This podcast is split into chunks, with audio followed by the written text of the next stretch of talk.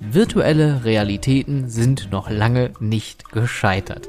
Genauso kontrovers und heiß diskutiert ist dieses Thema nicht nur bei den Fans, sondern natürlich auch bei mir selbst. Denn ich denke mir natürlich auch, wie geht das denn weiter? Was kann denn da alles noch kommen? Und vor allen Dingen, wie sehen das die Betreiber, die VR-Attraktionen benutzen oder entwickeln? Aus diesem Grund habe ich mir für diese Folge etwas Unterstützung geholt. Ich werde heute im Interview stehen mit Markus Ernst und Sven Meyer von Julbi. Das ist How to Freizeitpark, der Business Podcast für Freizeitschaffende und ich bin Stefan Burian. Bevor das Interview jetzt gleich hier abgespielt wird, das habe ich natürlich vor einigen Tagen aufgezeichnet und an dieser Stelle auch nochmal ein großes Dankeschön an die beiden, die äh, mit mir Rede und Antwort standen und das äh, war ein wirklich sehr produktives Gespräch. Es hat mir wirklich sehr viel mitgenommen, auch im Nachgang habe ich den beiden nochmal gesagt, dass das für mich wieder auch ein schönes Zeichen war, wie viel Leidenschaft in dieser Branche steckt und das gibt einem natürlich auch selbst irgendwie so einen kleinen Motivationsschub. Nichtsdestotrotz möchte ich kurz hier ähm, einmal den großen Disclaimer ähm, rausstellen. Es werden natürlich, äh, es ist ein bisschen Werbung durch Namensnennung. Es geht hier um Julbi, es geht um das neue Produkt, das im Europapark Resort dieses Jahr eröffnen wird und da wird natürlich viel über das Produkt gesprochen, viel natürlich auch über die Firma Mack. Und ähm, nur als das vorab, äh, das ist keine bezahlte Werbung, sondern das ist nur eine reine Namensnennung. Ein zweiter kleiner Hinweis.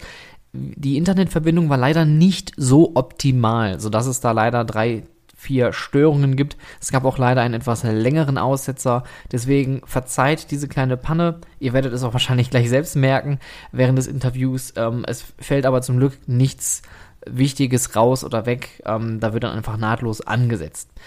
In diesem Sinne viel Spaß mit dem Interview mit Sven Meyer und Markus Ernst von Julbi und Mac Next. Okay, Zugeschaltet aus Rust oder eher gesagt aus Ruscht sind mir heute Sven und Markus von Mac Next und Julbi. Hallo. Hallo. Hallo. Ja, vielen Dank, dass das so schnell geklappt hat mit dem Interview. Freut mich sehr. Ähm, wie schon im Vorgang erwähnt, VR ist ein Thema, das brennt mir so wirklich unter den Nägeln. Und ihr seid natürlich mit eurem Produkt da jetzt äh, gerade was die Entwicklung von Freizeitattraktionen in Deutschland angeht, natürlich für mich natürlich erstmal der beste Ansprechpartner. Deswegen stellt euch erstmal ganz kurz vor, wer ihr seid, was ihr macht und was Julbi eigentlich so wird. Ja, sehr gerne. Ähm, mein Name ist Markus Ernst. Ich bin äh, Projektmanager bei Magnext, ähm, genauer dem Magnext Lab, der Forschungseinheit ähm, hier bei der Magnext im Europapark in Rust. Und ähm, ich leite zusammen mit Sven Meyer das äh, Virtual Reality Projekt You'll über das wir dir gerne ein bisschen mehr erzählen und ein paar Einblicke geben äh, in die Entwicklungsgeschichte. Ähm, ich selber ähm, komme aus dem Projektmanagement und ähm, habe einige Stationen bei Agenturen und ähm, IT-Companies äh, vor mir, bevor ich dann vor anderthalb Jahren, etwas über anderthalb Jahren zum Europapark gekommen bin und dann dort das äh, Projekt Julbi zusammen mit Sven gestartet habe. Mein Name ist Sven Meyer. Ich bin seit ja, anderthalb Jahren knapp äh, äh, beim Europapark respektive bei Magnext Lab. Äh, das Magnext Lab ist eine relativ äh, neue Erfindung und Gründung von Michael Mack. Und äh, wie von Markus erwähnt, ist das ähm, eine, eine Forschungs- und Entwicklungseinheit. Forschung insofern, dass wir ähm, versuchen, Welten zu betreten, die noch keiner betreten hat. Ähm, und äh, Welten, die auch teilweise für den äh, Europapark äh, ähm, neuer sind, äh, weil wir einfach neue Stoffe, äh, neue Technologien entwickeln und äh, die auch gerne miteinander sehr elegant verschränken. Äh, und da ist Julbi äh, absoluter Leuchtturm, weil es also technologisch, aber dann auch vom Story-Ansatz her inklusive einer geplanten Serie ähm, doch sehr weit äh, verschränkt ist und äh, die berühmten 360 Grad bedient. Ähm, vielleicht kurz zu meinem Background. Ähm, ich komme äh, eigentlich aus dem äh, Musikbusiness, aus dem Games-Business und aus dem Film-Business, war bei Bertelsmann, bei Disney, bei Sony und noch bei diversen Independent Companies, äh, war auch im Live-Business äh, aktiv, also Festivalveranstaltungen. Also habe eine relativ breite äh, Hintergrund äh, im Entertainment-Business und habe mich aber da sehr stark auf Marketing und Vertriebsthemen konzentriert. Nicht schlecht. Das heißt also, die, äh, das geballte Wissen sitzt jetzt hier mir gegenüber. und die Erfahrung vor allem. Auch, ja. ähm, ich hatte ja mal eine Folge ähm, gemacht, die hieß, äh, warum ist VR oder darum ist VR noch lange nicht gescheitert. Ich würde die Frage gerne mal an euch spielen. Warum meint ihr, ist VR noch lange nicht gescheitert? Also ich äh, steige mal ein. Ähm, äh, VR ist ähm, eine Form der, der, des Entertainment, die von ihren Möglichkeiten äh, bei weitem noch nicht ausgereizt ist. Und äh, wir laufen alle immer ein bisschen in Gefahr, die Technologie in den Vordergrund zu packen. Aber ich glaube, das Entscheidende bei diesem äh, Thema Virtual Reality ist, dass ähm, äh, die künstliche äh, Realität, also wenn man das übersetzt, eigentlich schon immer ein Ding ist, was die Menschheit interessiert. Ja, ein Theaterstück ist auch nichts anderes als eine virtuelle Realität, nur sie wird auf einer Bühne aufgeführt und immer mit den technologischen Möglichkeiten. Und wir sehen jetzt äh, heutzutage auch bei VR, dass, äh, da kann der Markus schöne Dinge drüber erzählen, weil er sich da äh, intensiver schon mit beschäftigt, äh, reale Schauspieler in virtuelle Realitäten zu integrieren, also digitale virtuelle Realitäten. Und äh, wir gehen davon aus und äh, hoffen damit mit Julbi eine sehr schöne Geschichte schreiben zu können, dass man die virtuelle Realität, jetzt mal unabhängig von der Technologie, die dahinter steht, ähm, ist einfach eine Form der, der äh, Unterhaltung, die unglaubliches Potenzial noch hat. Und äh, ich glaube, das Entscheidende ist, dass man die Möglichkeiten der Technologie dort nutzt und, ähm, und dass man aber auch als, als User ähm, quasi den Vorteil hat, mitten im Geschehen sein zu können. Also es ist nicht dieses frontale Unterhaltung wie im Kino oder wie im äh, Theater oder Oper, also allen Bühnenunterhaltungen, sondern es ist die, die, das Entertainment und das Erleben mitten im Geschehen. Und das macht es so mhm. unfassbar reizvoll und aber auch noch ähm, unendlich. Und äh, ich hoffe, dass wir die Technologie, und da arbeiten wir dran, ein bisschen hinter uns lassen können, sodass, oder in den Hintergrund bringen können. Genauso, genauso sehe ich es auch, ja. Ähm, du darfst die Geschichte nicht erzählen äh, aus einer Technik, oder wir versuchen die Geschichte nicht zu erzählen aus einem technischen Blickwinkel, sondern Virtual Reality ist eine Erzählform oder es ist eine, eine Entertainment-Form. Und was dir Virtual Reality für Möglichkeiten gibt, ist, Geschichten auf eine ganz neue Art zu erzählen, auf eine viel immersivere Art zu erzählen. Ähm, wir können hier Beispiele nennen ähm, aus dem Freizeitpark-Kontext, äh, wie du einen bestehenden äh, Ride ähm, aufwerten kannst, indem du ganz neue Geschichten erzählen kannst, indem du ihn mit äh, einer Virtual Reality Attraktion erweiterst. Also wir sehen es auch mit Julbi als Erzählform und die Möglichkeiten des Erzählens, glaube ich, die sind noch lange, lange, lange nicht ausgeschöpft und auserzählt. Äh, Im Gegenteil, Virtual Reality gibt uns ganz neue Möglichkeiten, Geschichten zu erzählen. Und das können wir gut. Und deswegen ist für uns nicht nur im Freizeitpark-Kontext ähm, Virtual Reality noch lange nicht tot. Das ist ein guter Punkt. Ähm, das ist auch so ein bisschen mein Eindruck gewesen aus den äh, letzten Jahren, gerade wenn man sich jetzt mal so eine Japa-Expo anschaut. Ähm, ich kann mich noch ganz gut dran erinnern, Amsterdam vor ein paar Jahren. Da war ja gefühlt bestimmt zwei Drittel der Fläche VR. Da war dann ähm, diverse Firmen, diverse Produkte, die aber im Endeffekt alle irgendwie technologisch gesehen gleich gewesen sind, aber unterschiedlichen Content angeboten haben. Aber auch da muss man sagen, ist der Content eher dürftig gewesen. Also da habt ihr schon, glaube ich, einen richtig guten Punkt erzählt. Es kommt natürlich darauf an, was man für eine Geschichte erzählen ähm, möchte. Und ich glaube, das ist ähm, auf eurer Homepage ähm, von eurer Social Media Managerin ganz gut ähm, geschrieben worden. Die Geschichte von VR hat gerade erst begonnen. Und da geht es ja. jetzt um eure Attraktion. Warum hat es denn mit Julbi, warum hat das jetzt gerade erst begonnen? Naja, also ähm, das eine ist äh, die Idee, das andere ist die Ambition. Ähm, was wir hoffen zu erreichen, ist, dass wir ähm, durch die Art, wie wir Julbi konzipiert haben, äh, als Gesamtwerk ähm, äh, eine Symbiose aus, aus äh, Technologie, ähm, aus äh, Storytelling, ähm, was zu schaffen, was äh, für, den, für den Nutzer ein tolles Erlebnis einfach bietet. Und natürlich auch auf einen äh, Themenpark äh, äh, zugeschnitten, dass, ähm, dass die Technologie in den Hintergrund tritt. Wir haben eigenes Hardware-Design äh, äh entwickelt ähm, was schick aussieht, ähm, was gar nicht so, also es hat einen technologischen Dings, aber ich bin nicht gar nicht mehr sicher. Ich setze mir keine wirklich VR-Brille auf, sondern eben wieder auch einen hellen, der aber gleichzeitig das Tracking beinhaltet. Also wir versuchen die Technologie hinter dem Design ein Stück weit verschwinden zu lassen. Ähm, wir haben ein extra breites Sichtfeld, was dem menschlichen Blickfeld sehr nahe kommt ähm, und, und, und. Also wir versuchen äh, äh, den Kunden äh, den, den Zuschauer, den Nutzer, wie man auch immer nennen will, Nutzerin, ähm, auf die Geschichte zu fokussieren und dort eben Dinge zu erzählen, die ähm, ja, äh, vielleicht so noch nicht erzählt sind und einfach das Medium in einer Form nutzen, wie es auch noch nicht genutzt wurde. Ähm, weil, wie du gerade gesagt hast, ja, ähm, es wird oft dieselben Geschichten erzählt. Es gibt unzählige Ballerspiele ja. und dergleichen mehr. Ja.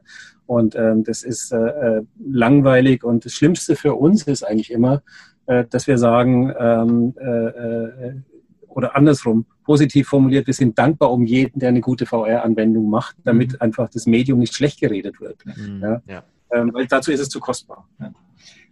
Ich sehe es ich auch so. Was es, als wir mit Julbi gestartet haben und wir uns natürlich angeschaut haben, wo stehen wir mit VR heute und ähm, welche Mitbewerber gibt es auf diesem Markt auch, dann haben wir sehr schnell festgestellt, dass dieses Feld der, der Gamer, äh, klassische Konsolen- oder PC-Gamer oder auch Mobile-Gamer, dass dieses Feld schon sehr hinreichend und sehr erschöpfend bedient wird. Und hm.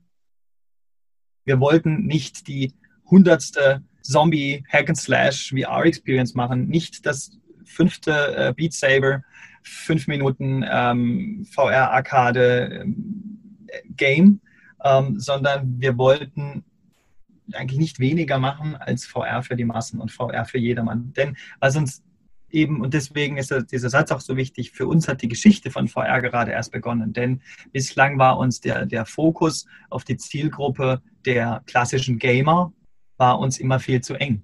Denn was ist mit all den Leuten, die überhaupt kein Interesse an Technologie haben, die überhaupt kein Interesse daran haben, sich einen hochleistungsfähigen äh, VR-Desktop-PC hinzustellen und sich eine, eine, eine Oculus oder äh, HP Reverb oder whatever ähm, dazu zu legen, die aber Lust darauf haben, mal ins Kino zu gehen, die vielleicht auch mal am Wochenende ins Museum gehen oder auf ein Konzert gehen. Was ist mit all denen? Und die, äh, diese erweiterte Zielgruppe, die wurde für uns mit bestehenden VR-Anwendungen nie hinreichend bedient.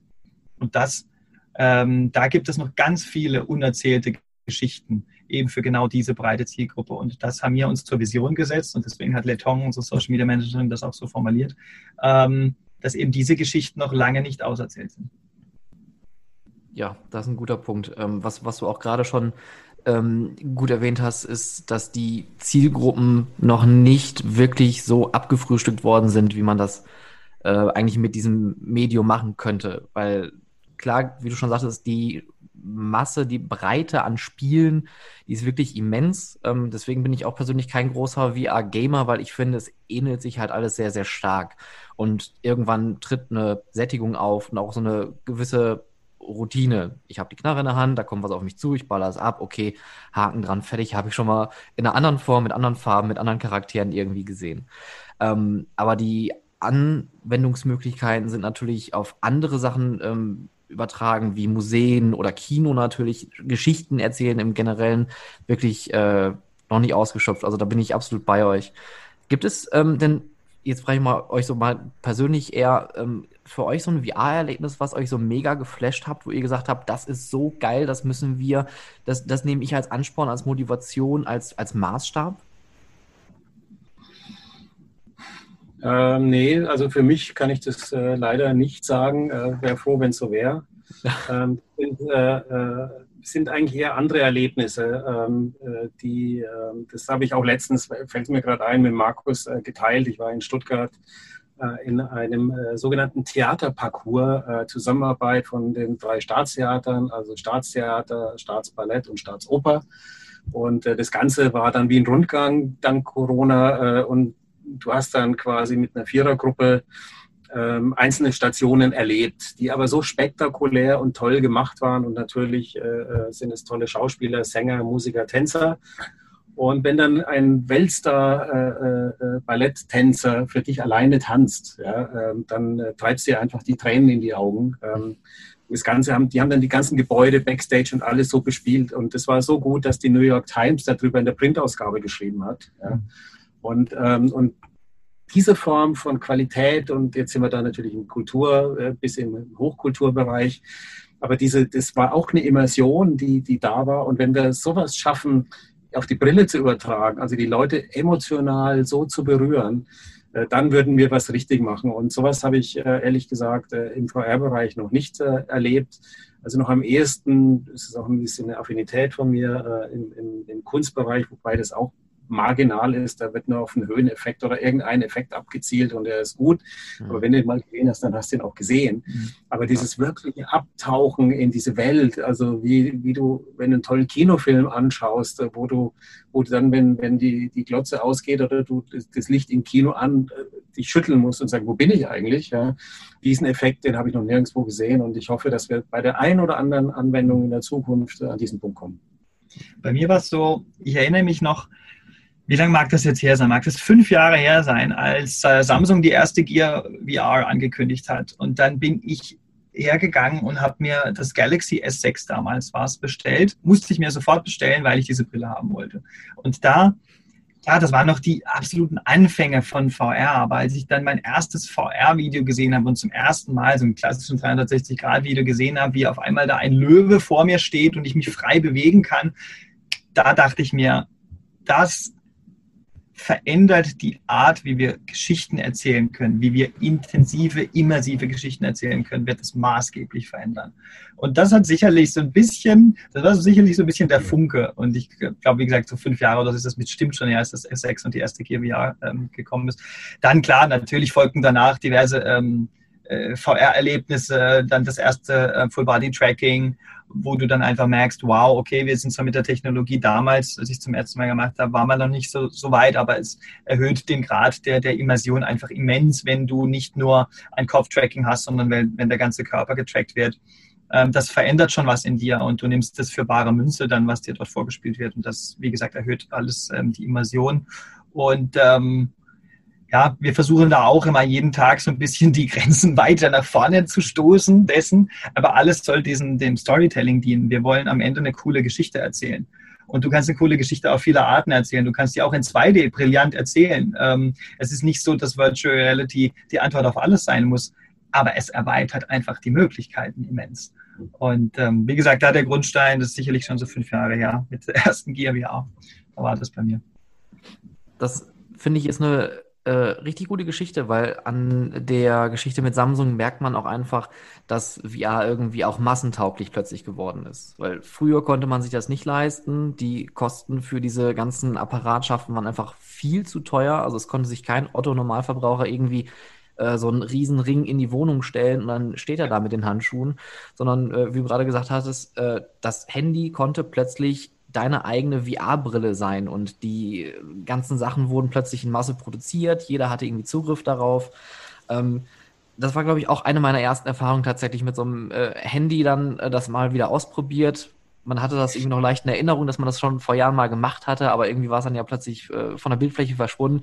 Und dann dieses, oh, man ist plötzlich auf einer Insel oder man ist plötzlich irgendwie äh, auf einem Flugzeug oder so und kann das so irgendwie live erleben, war schon äh, auch für mich ein sehr prägendes Erlebnis.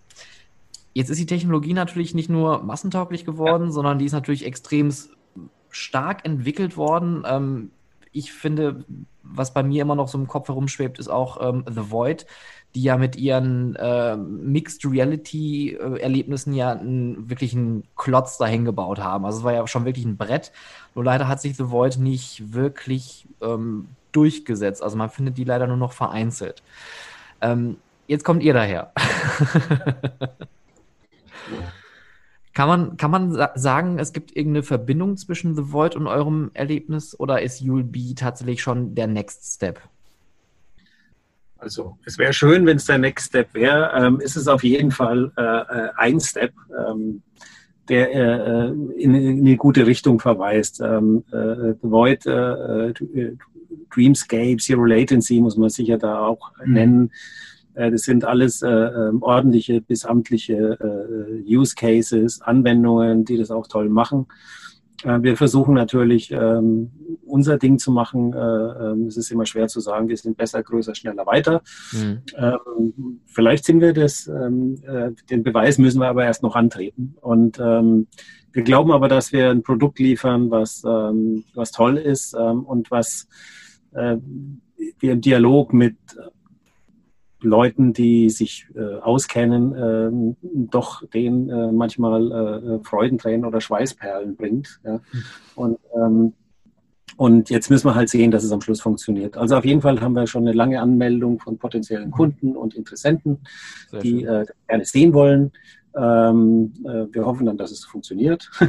Und äh, dann müssen wir einfach mal sehen, wie, wie, wie weit wir kommen. Wir, wir denken aber jetzt schon weiter und ähm, wollen einfach dieses Thema insgesamt, wie anfangs ausgeführt, definitiv noch weiterentwickeln, äh, weil das, was wir jetzt zeigen, äh, Open to Public am 17.09., ähm, ist der erste Schritt äh, von einem Weg. Ja. Und da hoffen wir natürlich ein Ausrufezeichen zu setzen und ein Aha-Erlebnis zu entwickeln. Aber ähm, wir planen auch schon weiter. Wir wissen auch schon, was wir nächstes Jahr machen. Und, ähm, und sind als Lab natürlich ähm, von der, vom Setting her auch dazu angehalten und auch motiviert, ähm, einfach weiter zu forschen, zu überlegen, zu denken und ähm, ja, und nicht stehen zu bleiben. Ja, Sven hat es schon angesprochen. Ähm, neben The Void äh, muss man sicherlich eben auch Dreamscape und Zero Latency nennen. Und ähm, ich habe das Glück, ich durfte ähm, Ken Bradschneider, den äh, Gründer von oder den Mitgründer von The Void, ähm, mal treffen und da hat er mir mal die Geschichte erzählt, wie er zu ähm, The Void gekommen ist und was man ihm und ähm, also er ist ein sehr beeindruckender, ein sehr umtriebiger Geschäftsmann, also wirklich äh, sehr beeindruckende Persönlichkeit. Aber was man ihm und auch den Gründern von Dreamscape und Zero Latency und Co. Äh, einfach ähm, zugutehalten muss, sie haben die Lanze gebrochen und sie haben es damals gewagt, sie haben sich getraut, wirklich sehr viel Geld, wirklich sehr, sehr viel Geld mhm. in die mhm. Hand zu nehmen das erste ähm, im Mixed Reality Erlebnis zu machen, ein erstes Full Body Tracking zu machen mit haptischen Elementen. Und ähm, ich glaube, die Technologie, auch wenn du jetzt heute anfragst bei den, bei den, ähm, bei den Tracking-Herstellern ähm, dieser Welt, die Technologie wäre nicht so weit, wenn es nicht damals Void und Co. auch aktiv vorangetrieben hätten. Und das sind all auch Dinge, die ein Stück weit den Weg geebnet haben zu dem, äh, oder die den Weg für Julbi auch äh, geebnet haben. Es gab und gibt bei den The Void und Co. ein, paar Dinge einfach, die wir für Julbi identifiziert haben und wo wir gesagt haben, die wollen wir anders machen. Ähm, das fängt bei der Kapazität an ähm, und das äh, hört dann bei den Inhalten auf äh, und, und bei den Zielgruppen. Aber wirklich den, die, diesen Vorreitern des ähm, Full Body Tracking, Free Roaming, ähm, VR gilt da mein allerhöchster Respekt. Denn wie gesagt, sie haben da sehr, sehr viel Geld in die Hand genommen. Man äh, achte nur mal auf die Helmentwicklung ähm, von The Void, die haben einen Klapphelm. Ähm, also wir wissen jetzt aus eigener Erfahrung, wie immens aufwendig die Hardwareentwicklung sein kann. Von daher größter Respekt an die Kollegen. Und wie gesagt, die haben den Weg für Julbi geebnet. Da sind wir sehr dankbar. Ja, einer muss ja den Weg erstmal anfangen zu laufen, damit man auch dementsprechend darauf aufbauen kann. Und ihr habt ja auch, ich sag mal, von Magnext selber ja auch äh, durch den VR-Coaster ja auch schon gewisse äh, Wege geebnet. Ähm, Europapark hatte damals dann die allererste VR-Achterbahn dann an den Start gebracht. Das ist ja auch ein richtig gutes Produkt geworden. Das findet man ja auch nicht nur bei euch in Rust, das findet man ja auch mittlerweile weltweit. Ähm, aber lass uns nochmal zurück zu Julbi kommen. Was dürfen wir denn bei Yulbi erwarten? Wir haben ja schon gehört, Full Body Tracking, ähm, es gibt einen Helm. Was, was dürfen die Besucher da erwarten? Was wird da so passieren? Wo sollen wir anfangen? ähm, also, äh, äh, ich steige mal kurz ein. Wir haben äh, eigens designte Hardware, die sowohl Funktionalität, äh, äh Operations Flow, ähm, als auch Technikhalter äh, ist. Ähm, wir haben ein, wie schon erwähnt, großes Sichtfeld. Wir haben eine Pimax-Brille, die 180 Grad Sichtfeld hat. Das ist sehr beeindruckend. wir haben einen Rucksack-PC, den man nicht sofort als solchen erkennen wird, weil er nochmal verkleidet ist, auch mit eben einer schönen LED-Verkleidung, die auch nochmal ähm, sowohl funktional als auch dekorativ ist. Und ähm, wir haben einen äh, 200 Quadratmeter, genau genommen 250 Quadratmeter großen Game Room, ähm, der äh, sehr beeindruckend ist äh, und viele Möglichkeiten bietet, sowohl inhaltlich, was das Storytelling betrifft, aber auch was Operations und damit Durchsatz betrifft. Und bevor mir die Luft ausgeht, übergebe ich an den Markus, der ganz toll erzählen kann, was es da noch alles gibt. Genau. Ja, ich denke, ein ganz wichtiger Punkt ähm, ist, ist vielleicht weniger für den End Kunden so interessant. Aber aus Operations-Sicht ist das ein sehr relevanter Punkt für uns gewesen, äh, ist eben der, der Durchsatz, die Kapazität. Ähm, wir kommen aus der Freizeitparkbranche und ähm, wann immer du mal in einem Freizeitpark warst und wenn du Gäste von anderen Freizeitparks bei uns hier im Europapark hast, was, die, was das Erste ist, was du machst, ist, oder was die Gäste machen, ist, sie stellen sich neben eine Achterbahn und äh, holen die Stoppuhr raus und zählen mit, wie viele Personen da durchgehen. Also Kapazität ist einfach alles oder es ist eine sehr, sehr wichtige Größe. Und ähm, da haben wir auf dem Weltmarkt geschaut, okay, wie groß sind die Gruppengrößen bei unseren Mitbewerbern und dann hat sich das so bei so vier bis fünf, vielleicht mal maximal sechs äh, irgendwo eingependelt und dann haben wir gesagt, okay, wir wollen hier wirklich Next Generation Attraktionsbetrieb machen. Und wann das sich eine Virtual Reality Attraktion ähm, eben als, als Business Case rechnet, müssen wir auf Kapazität kommen.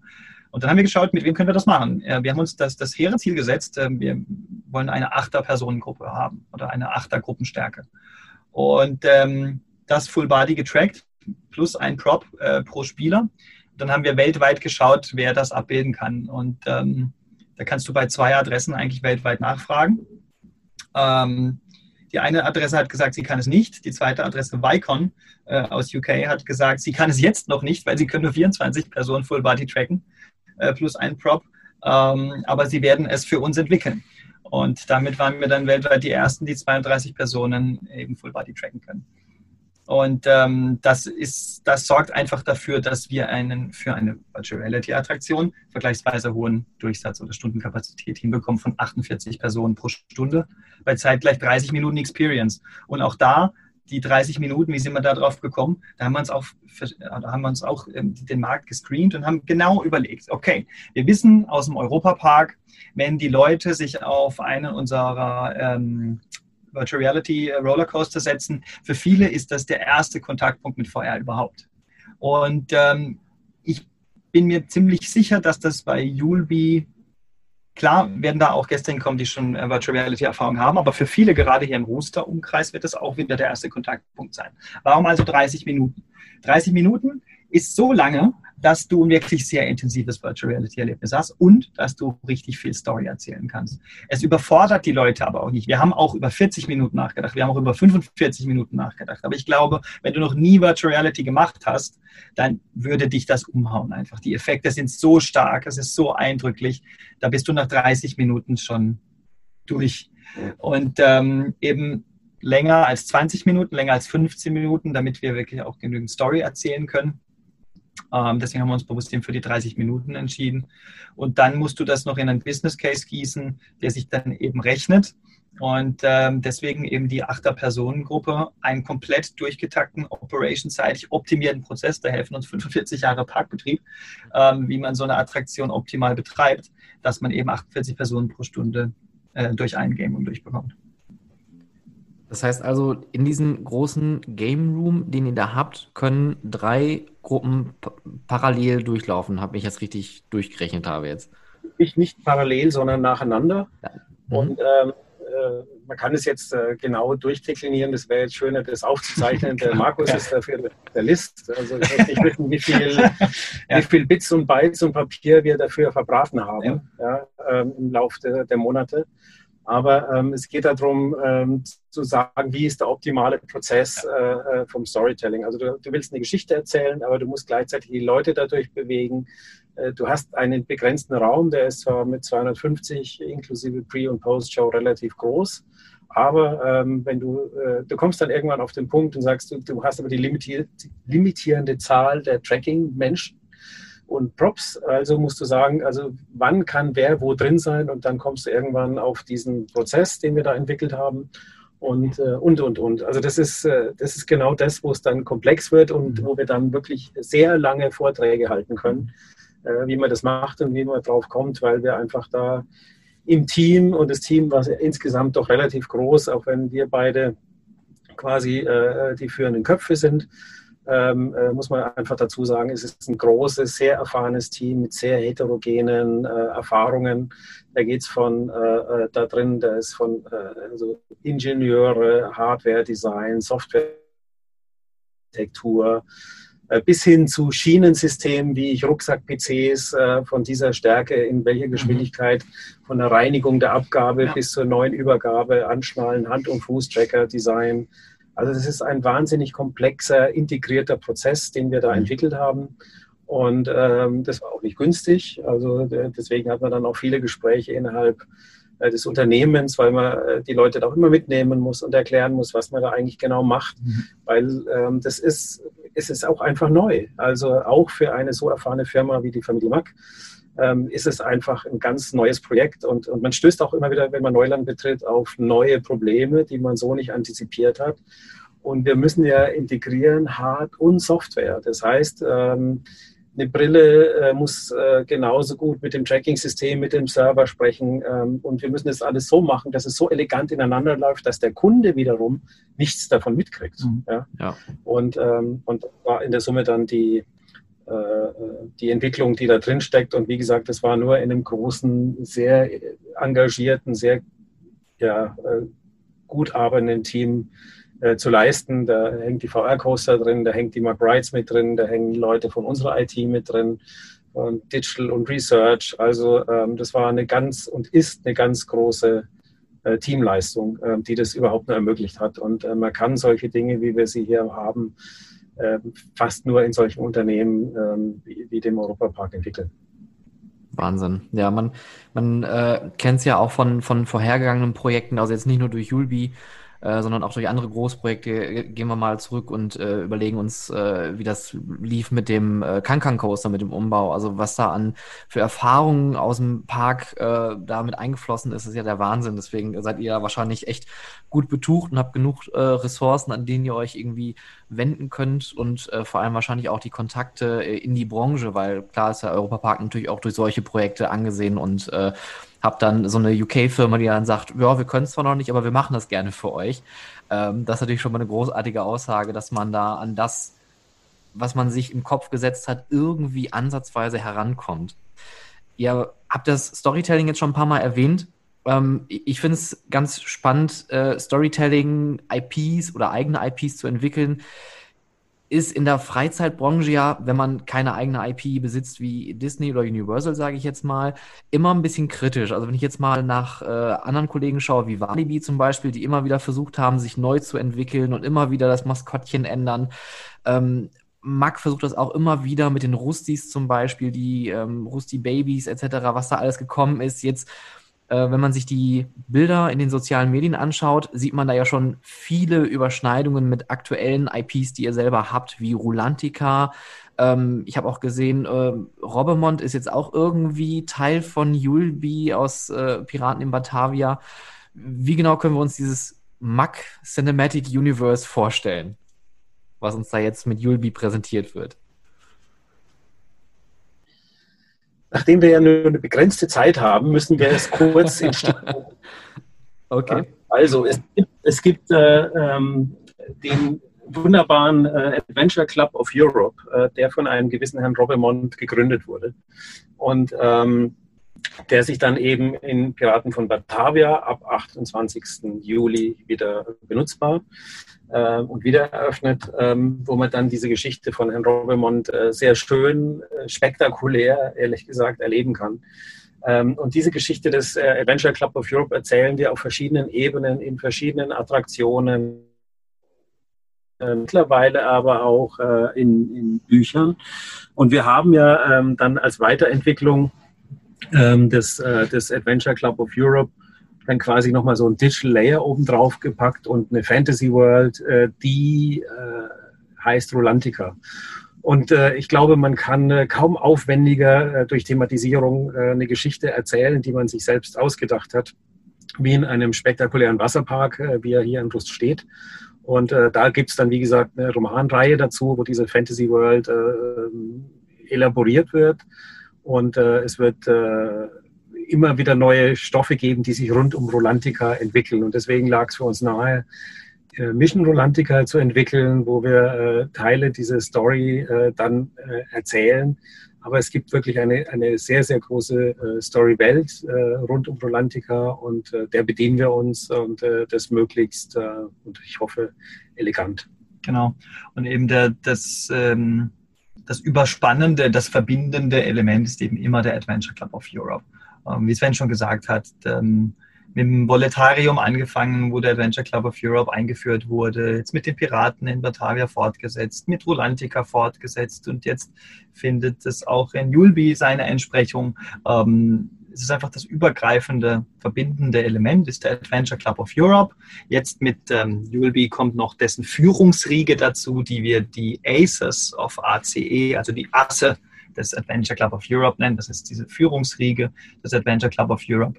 Und die Story ist eben die, dass die für Mission Rolantica ähm, Rekruten suchen, die in der Zeit zurückreisen müssen nach Rolantica und dort gemeinsam eine Aufgabe lösen müssen, die diese Führungsriege nicht selbst übernehmen kann. Und das ist die Story und wie gesagt, alles angesiedelt in dem äh, Adventure Club of Europe Universe, was jetzt in der Vergangenheit schon verschiedene Attraktionen des Parks äh, miteinander verbindet und das auch in Zukunft weiter tun wird und dann eben links und rechts über Romanserien, über ein Musical, über Hörspiele, Bücher etc. diese Geschichten dann noch weiter über weitere Kanäle transportiert und elaboriert. Das klingt nach einer großen Aufgabe. ja. Genau. Da wird auch sicherlich noch einiges kommen in Zukunft, ja. Ich denke auch. Ähm, jetzt VR, ähm, wie seht ihr denn so die Zukunft von VR? Ich meine, ihr, jetzt habt ihr natürlich schon gerade ein bisschen angeteased, ihr habt schon weitere Pläne, wie es zumindest für euch weitergehen soll. Ihr habt auch mit eurer Entwicklung der neuen Attraktion auch äh, dazu beigetragen, dass die Technologie sich weiterentwickelt, höhere Kapazitäten, ähm, bessere Hardware. Wo, wo soll der Weg hingehen? Also, ich glaube, dass, ähm, wie ich vorhin schon mal gesagt habe, äh, die Technologie, äh, du hast es vorhin schon mal genannt, ja, äh, und auch der Markus ja, mit dem Samsung äh, und sonstigen Sachen, ähm, äh, die entwickelt sich ständig weiter. Wenn wir äh, wissen, ähm, schauen wir mal auf sowas wie Mobile Phones, äh, wie die vor 20, 30 Jahren aussahen, wie sie heute aussehen, was sie heute können. Ähm, äh, so entwickelt sich auch die Technologie weiter. Wir sehen im VR-Bereich ähm, neue Tracking, also Inside-Out-Tracking, ähm, was auch noch nicht irgendwie am Ende angekommen ist. Und ähm, ganz praktisch für uns ist es so, dass wir innerhalb des Julbi-Systems jetzt noch ein zweites Julbi-System entwickeln. Wir nennen das Julbi-System, was wir jetzt am 17.09. veröffentlichen, Julbi 30 äh, oder Julbi 30 auf Deutsch. Und ähm, wir werden äh, Anfang Oktober Julbi 10 zeigen. Das ist eine andere Form der, der ähm, Free-Roaming-Unterhaltung, weniger aufwendig, ähm, äh, dadurch auch deutlich günstiger. Es ist nur ein zehnminütiges, nur in Anführungszeichen Erlebnis aber äh, wir gehen davon aus, dass diese zwei Technologien, Julbi 10 und Julbi 30, sich ähm, eher aufeinander zubewegen werden mhm. und dass die Technologie ähm, von den Headsets sich so weit entwickelt, dass die äh, äh leichter, leistungsfähiger äh, und, und äh, komplexer werden, dass die Tracking-Technologie sich weiterentwickelt ähm, und dadurch neue Möglichkeiten äh, des Free Roaming ähm, äh, entwickelt. Ähm, was wir noch, ähm, über was wir nachdenken müssen, ist, äh, was heißt Bewegung im virtuellen Raum, also die physische Bewegung im virtuellen Raum. Da haben wir Ideen, die wollen wir jetzt noch nicht irgendwie äh, weiter kolportieren. das wäre dann doch zu früh. Und äh, wir können, haben eine ganz gute Vorstellung, wo das auch fünf bis zehn Jahren sein könnte. Und, ähm, und daran arbeiten wir jetzt. Das ist einfach eine Forschungsarbeit, die wir eben auch nicht hier Weikon alleine leisten müssen. Ähm, Weiken war ähm, durch unseren Ansatz äh, so motiviert, äh, dass sie da einfach äh, Spaß dran haben ähm, und, und sagen, das wollen sie weiterentwickeln. Natürlich haben die auch wirtschaftliche Interessen, aber, ähm, aber die wissen natürlich auch, dass sie sich entwickeln müssen und so sind die Brillenhersteller. Also alle arbeiten an diesen äh, Systemen und, ähm, und dementsprechend ergeben sich ähm, da immer wieder neue Ansätze und Möglichkeiten. Ich glaube, dass es wichtig ist, dass äh, den Weg, den wir gehen, Julbi ähm, äh, und hoffentlich auch noch andere Leute gehen, äh, dass damit auch gearbeitet wird. Also dass man äh, Forschung im luftleeren Raum ist immer äh, undankbar. Ähm, du musst äh, Produkte entwickeln, die, die benutzt werden. In der Benutzung stellst du Probleme fest, äh, kommst aber auch auf neue Ideen.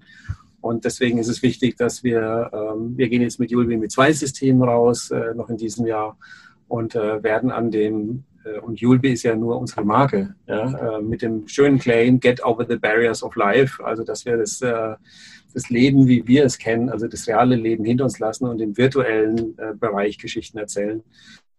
Ähm, und es zeigt dann auch eben, dass die Technologie für uns zwar da ein Enabler, ein Vermittler ist, der, der unbedingt notwendig ist, aber der hoffentlich äh, immer weiter in den Hintergrund äh, geht und äh, eine große Selbstverständlichkeit erlangt, damit wir äh, am Ende uns auf den Inhalt konzentrieren können. Ja. Würde ich auch wirklich so unterschreiben. Ähm, die Technologie, die wird sich weiterentwickeln. Wir freuen uns sehr auf die ähm, ersten 5G-Headsets, die da kommen werden. Erste Referenzdesigns gibt es. Da freuen wir uns drauf. Das wird uns neue Möglichkeiten geben. Ähm, wir sehen mit den 4K-Panels pro Auge, dass wir mit der, mit der ähm, Auflösung schon in sehr, sehr gute Bereiche kommen. Und wir sehen da auch die rasante Entwicklung, wenn man da nur in den letzten Jahren jetzt mal zurückschaut.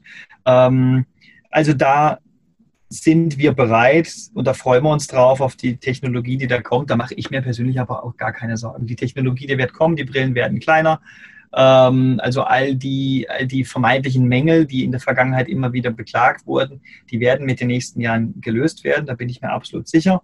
Da freuen wir uns drauf und Julbi ist da auch bereit, dass man, wenn es neue Hardware gibt, äh, die eine bessere Auflösung hat, die leichter, die kleiner, die toller ist, dann können wir die auch austauschen. Aber wie Sven schon sagt, ich will die Diskussion oder wir sollten die Diskussion überhaupt nicht, auf, wir möchten diese Diskussion nicht auf dieser Technikebene machen. Die Technik soll in den Hintergrund rücken. Wir wollen Geschichten erzählen. Und du wirst die Geschichten nächstes Jahr in einer tolleren Auflösung erzählen können, als du sie heute noch erzählen kannst. Und da freuen wir uns drauf, da sind wir bereit dafür. Aber die Technologie sollte in den Hintergrund rücken.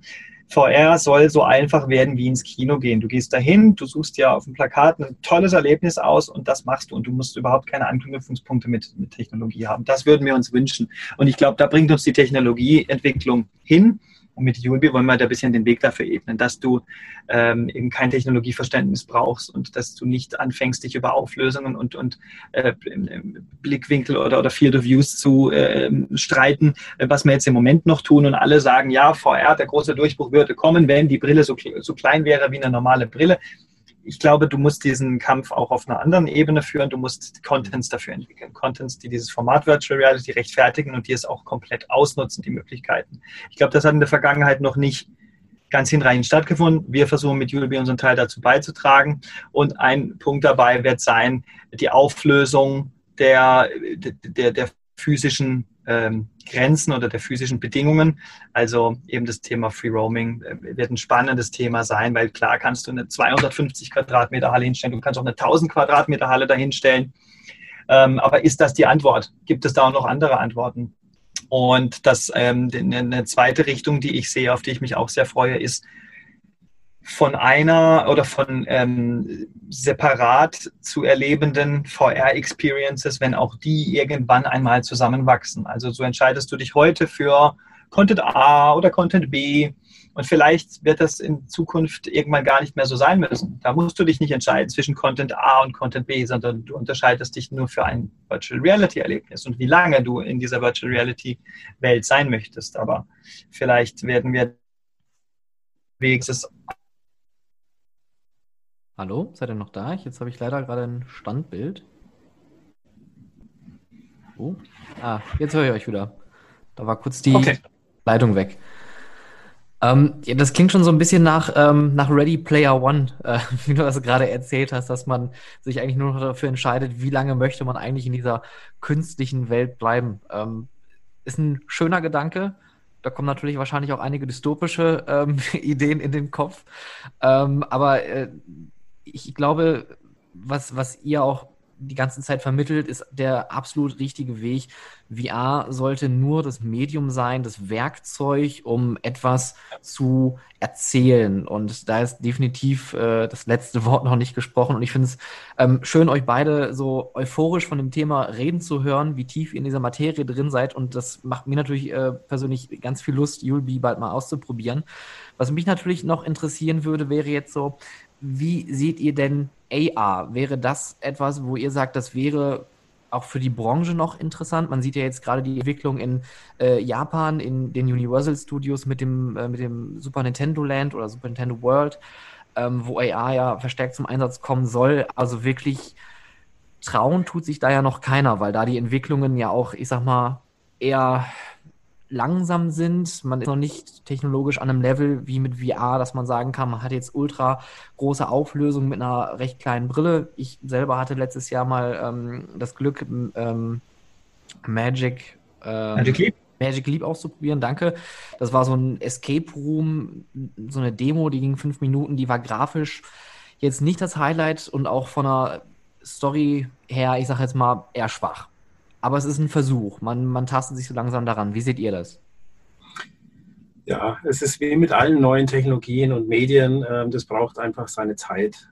Ähm, und da kannst du in die Mediengeschichte äh, zurückgehen, äh, ein Stück weit, äh, siehe erster Film, ähm, Bewegtbilder überhaupt, ähm, bis zu dem, wo wir heute sind. wir haben in der Produktion, auf der Produktionsseite neue Technologien ähm, die, die äh, auch am Anfang sind, aber jetzt schon zeigen, dass da Quantensprünge drin sind, siehe Mandalorian ja, und äh, Virtual Production. Ja. Äh, gestern wieder das Thema äh, äh, Quill, ja, also eine Software, die, die nur im virtuellen Raum funktioniert, wo du quasi im virtuellen Raum äh, paintest. Ja. Ähm, da wird, also da sind wir äh, mitten in der Entwicklung, würde ich sagen. Und, ähm, und dasselbe trifft auch auf AR zu. Ja? Ähm, da wird es halt die, die, die Challenge sein, eine gute Projektionstechnologie zu haben. Du hast halt immer die, die Aufgabe, dass du ähm, dort die, die äh, physische Realität, so wie wir sie kennen, äh, und eine virtuelle äh, als Overlay hast. Äh, und auch da wird es am Schluss so sein, wie bei allen Medien, ähm, dass sie sich auf die Möglichkeiten des Mediums konzentrieren, was den Inhalt betrifft. Es trifft auf eine Tageszeitung und einen Blog genauso zu wie auf AR.